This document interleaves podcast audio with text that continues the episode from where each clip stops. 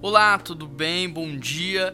Hoje é 24 de março, sexta-feira, e eu espero que a sua semana tenha sido abençoada, porque eu tenho certeza que o seu final de semana será melhor ainda. Amanhã teremos na nossa igreja o PIB Insight, à noite comemoraremos os 105 anos do Colégio Batista Mineiro, e no domingo pela manhã receberemos o Eli Soares, então será um final de semana extraordinário.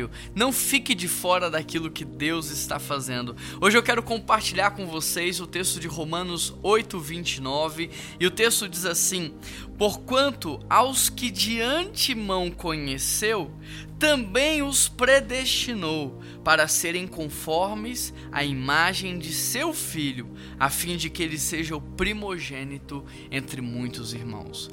Olha o que esse texto está dizendo: que Deus nos conheceu de antemão. Ou seja, por mais que para o teu pai e a tua mãe você tenha sido um acidente, para Deus você não foi.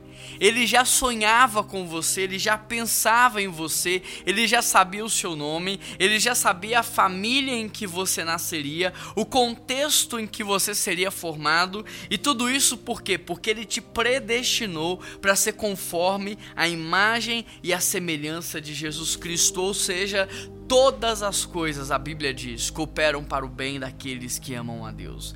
E tudo coopera para o bem daqueles que amam a Deus, de que forma? De forma que as coisas boas, mas também as coisas ruins, elas estão nos modelando, nos formatando, nos é, aperfeiçoando para que nós possamos nos tornar cada vez mais a imagem de Jesus Cristo. Pensa só, lá no reino de Deus, no céu, na eternidade não haverá pecado, maldade, e Deus está nos preparando para viver esse tempo. Como? Ele está nos ajustando à imagem do seu filho Jesus. Por isso, eu quero que você pense tanto nas coisas ruins quanto nas coisas boas que têm acontecido com você e que você possa refletir no quanto isso não está te forjando para que você se torne a imagem de Cristo. Se você não aprender a matéria que você está nela agora, nessa fase da vida, você vai repetir de ano. E você vai repetir de ano quantas vezes?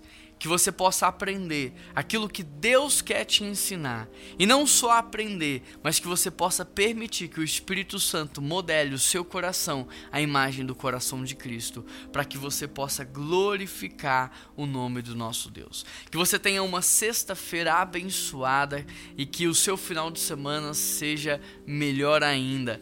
Nós nos encontramos ou presencialmente na PIBBH ou nas transmissões, nos cultos ao vivo vivo. Estarei ali aguardando por vocês. Um grande abraço, que Deus abençoe e até amanhã.